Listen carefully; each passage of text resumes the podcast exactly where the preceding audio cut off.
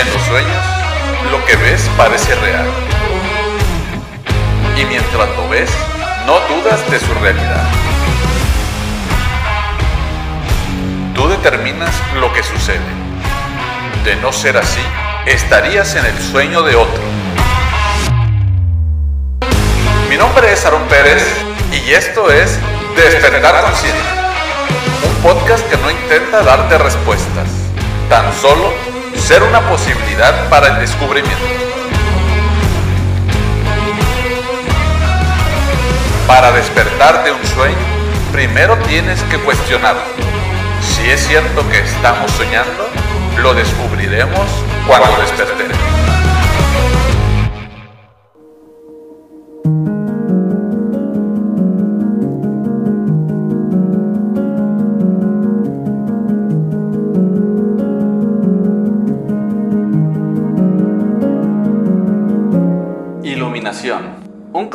Que a muchas personas le trae a la mente la idea de un logro sobrehumano.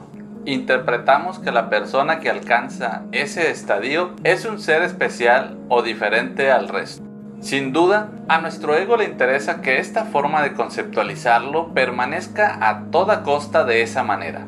Otra manera de ver el concepto de iluminación es hablar de conectar con nuestra verdadera naturaleza, más allá de cuál sea la etiqueta que usemos y de cuál sea la forma en que se haga. Ya sea consciente o inconscientemente, tenemos una tendencia a percibirnos como un fragmento aislado. Esa manera de percibir ha creado la ilusión o el sueño de estar separados tanto de uno mismo como del mundo. Todo lo anterior generalmente intentamos comprenderlo racionalmente, cuando solo es posible hacerlo cuando la mente está inmóvil cuando nuestra atención está completamente e intensamente en el presente. En ese instante es cuando podemos sentir nuestro ser, algo que mentalmente nunca puede ser entendido. Otro concepto que por lo general también ha sido usado a lo largo de los años de manera que ha dado lugar a creencias, afirmaciones absurdas y engaños del ego es el concepto de Dios. Dios se ha convertido en un concepto cerrado. Podemos notarlo en expresiones como mi Dios o también nuestro Dios es el único Dios verdadero y tu Dios es falso. Todos tenemos una imagen mental, tal vez ya no la de un anciano de barba blanca, pero sí una representación mental de alguien o algo externo y casi inevitablemente masculino. Al final, la única cuestión importante en relación a nuestros conceptos debería ser si realmente nos ayudan o son un obstáculo.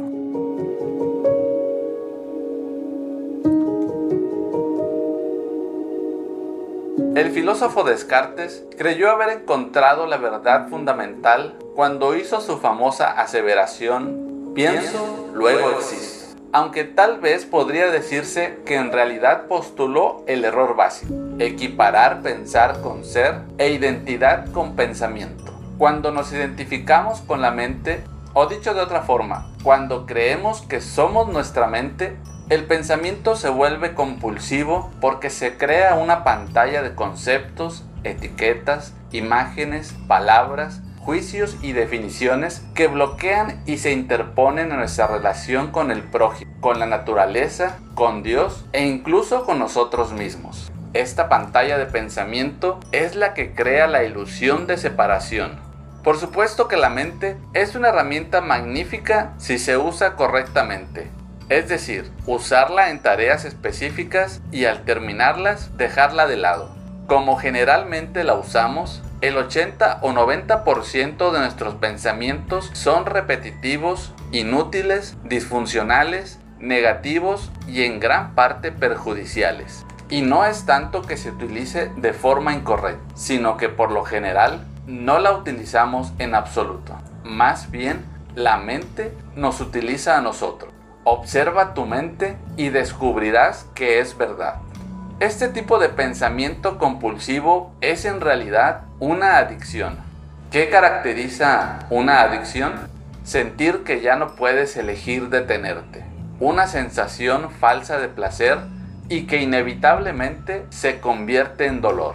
Somos adictos al pensamiento porque nos identificamos con él, lo que significa que derivamos nuestro sentido de nosotros mismos del contenido y la actividad de nuestra mente. Creemos que dejamos de ser si dejamos de pensar. Pensar se ha vuelto una enfermedad, o mejor dicho, creer que somos nuestra mente es la enfermedad. Ese es el engaño. El instrumento se ha apoderado de nosotros. Si no empezamos a observar al pensador, no seremos capaces de activar un nivel más alto de conciencia y no seremos conscientes de que existe un inmenso reino de inteligencia más allá del pensamiento y que el pensamiento es tan solo un pequeño aspecto de esa inteligencia. No nos daremos cuenta de que todo lo que verdaderamente importa la belleza, el amor, la creatividad, la alegría o la paz interior surgen de un lugar más allá de la mente. Cuando lo comprendemos, en ese momento comenzamos a despertar.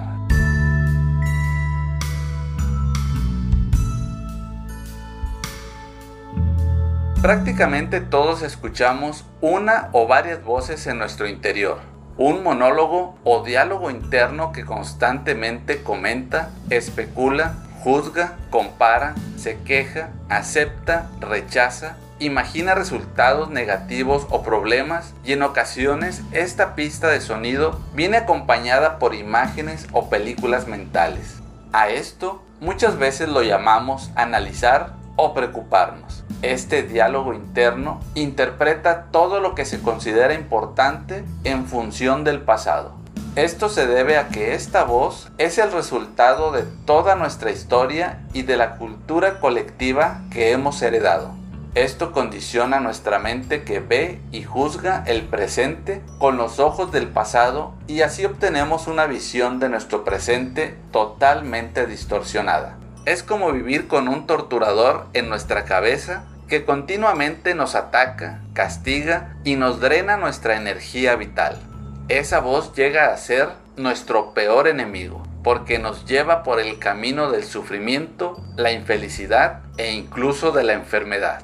La buena noticia es que podemos liberarnos de nuestra mente y para lograrlo solo tenemos que prestarle atención a cualquier patrón de pensamiento repetitivo esos que probablemente llevan años sonando en nuestra cabeza. Se conoce como observar al pensador, es decir, escuchar nuestros pensamientos como si fuéramos un testigo, escucharlos y no solo ser conscientes de ellos, sino también ser conscientes de nosotros mismos siendo un testigo de nuestros pensamientos. Cuando escuchamos al pensamiento, conectamos con nuestro ser más profundo, más allá o por debajo del pensamiento. De esa manera, el pensamiento pierde poder sobre nosotros y se calma porque ya no le damos energía a la mente identificándonos con ella. Y este es el comienzo del fin del pensamiento involuntario y compulsivo. Cuando un pensamiento pierde fuerza, experimentamos una discontinuidad en la corriente mental, una brecha de no mente. Al principio son cortas y gradualmente se hacen más largas. Con la práctica, la sensación de quietud y paz se hacen más profundas. En este estado de unión interior, estamos más alertas, más despiertos que en el estado de identificación con nuestra mente y al estar completamente presentes, comprendemos que el único paso en el camino hacia la iluminación es el siguiente, aprender a dejar de identificarnos con nuestra mente. Un día, incluso podemos llegar a sorprendernos riéndonos de la voz de nuestra cabeza, señal de que ya no estamos tomando tan en serio el contenido de nuestra mente y que el sentido de nosotros mismos ya no está en función de lo que pensamos.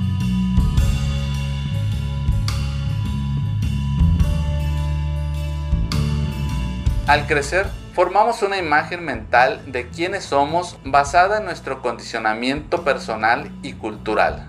A esta imagen mental es a lo que se le llama el ego, concepto que tiene significados diferentes para las personas y en lo personal, por ego me refiero a un falso ser creado por la identificación con la mente.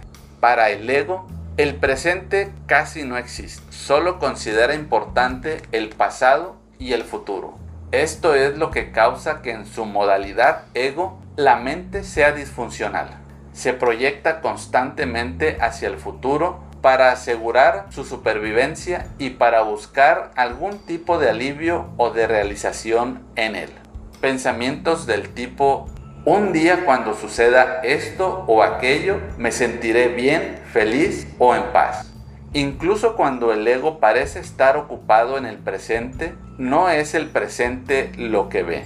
Lo percibe en forma errónea porque lo observa con los ojos del pasado. Reduce el presente a un medio para lograr un fin que siempre está en el futuro. No es posible encontrar el presente mientras creas ser tu mente. La mente incluye también las emociones y los patrones de reacción inconscientes del tipo mental emocional.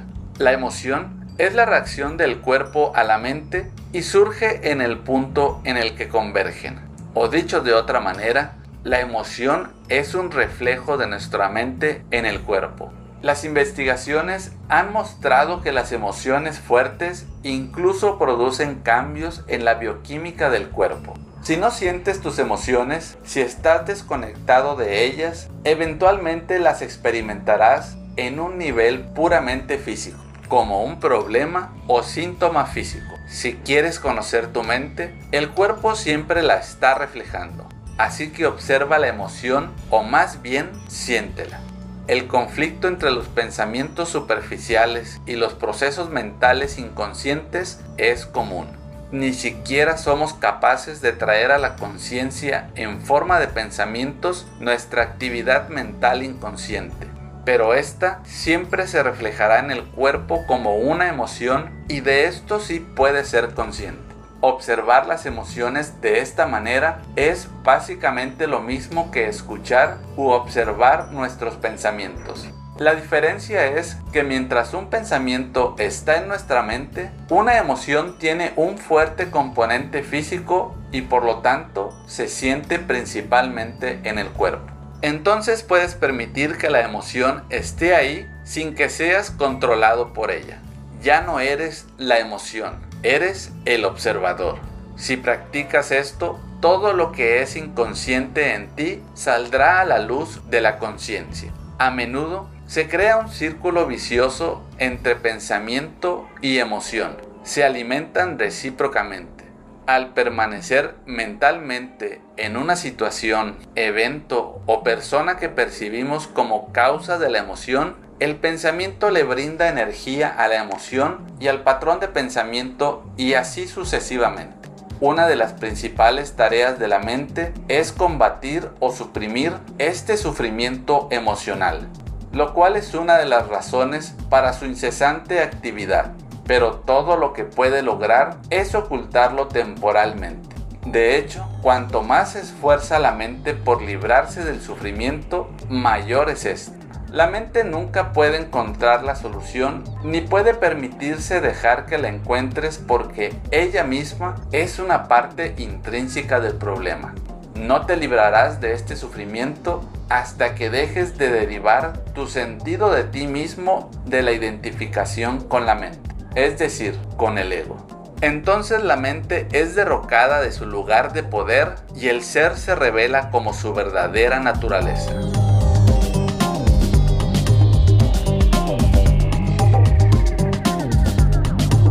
Las emociones al ser parte de la mente dualista están sujetas al juego de los opuestos. Esto significa que no puedes tener bien sin mal. En la condición no iluminada, identificados con la mente, lo que erróneamente llamamos alegría, se trata en realidad de un breve placer característico del ciclo continuo entre sufrimiento y placer. El placer se deriva siempre de algo externo, mientras que la alegría surge de dentro. Lo mismo que te brinda placer hoy, mañana puede brindarte dolor o puede abandonarte. Así que su ausencia te traerá dolor. Y lo que a menudo se llama amor puede ser placentero y estimulante por un tiempo, pero es una condición extremadamente pobre que puede convertirse en su opuesto en un instante. Muchas relaciones amorosas al pasar la euforia inicial oscilan entre el amor y el odio, entre la atracción y el ataque, pero el verdadero amor no conlleva sufrimiento.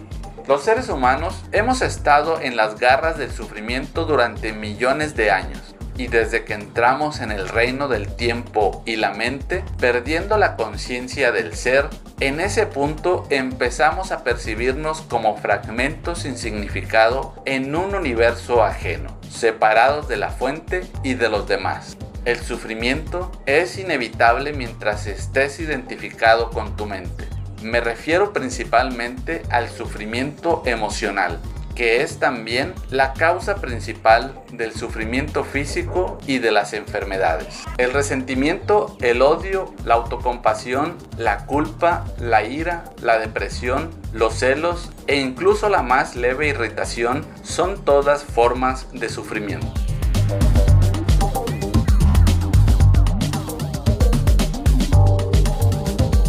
Todos los deseos son expresiones de la mente que busca la salvación o la realización en las cosas externas y en el futuro como sustituto de la alegría de ser.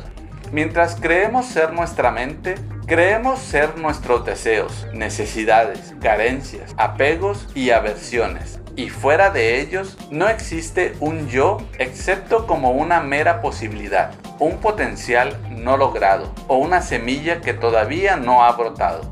En ese caso, incluso nuestro deseo de ser libre o iluminado es solo otro anhelo de realización o plenitud en el futuro.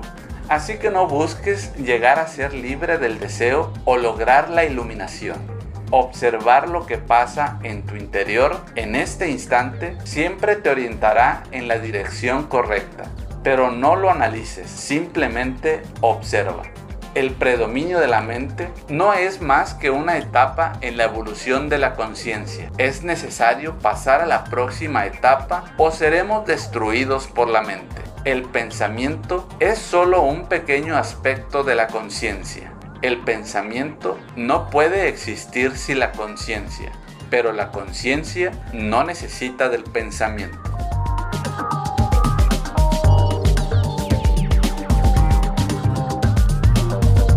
Tal como te comentaba, casi todos vivimos en un estado de separación aparente, en un mundo complejo de problemas y conflictos constantes que reflejan la creciente fragmentación de la mente. La iluminación, por el contrario, es un estado de totalidad en el que nos sentimos unidos y por lo tanto en paz, en unión tanto con el espacio manifestado de la vida, es decir, con el mundo, como con su aspecto no manifestado, en unión con el ser.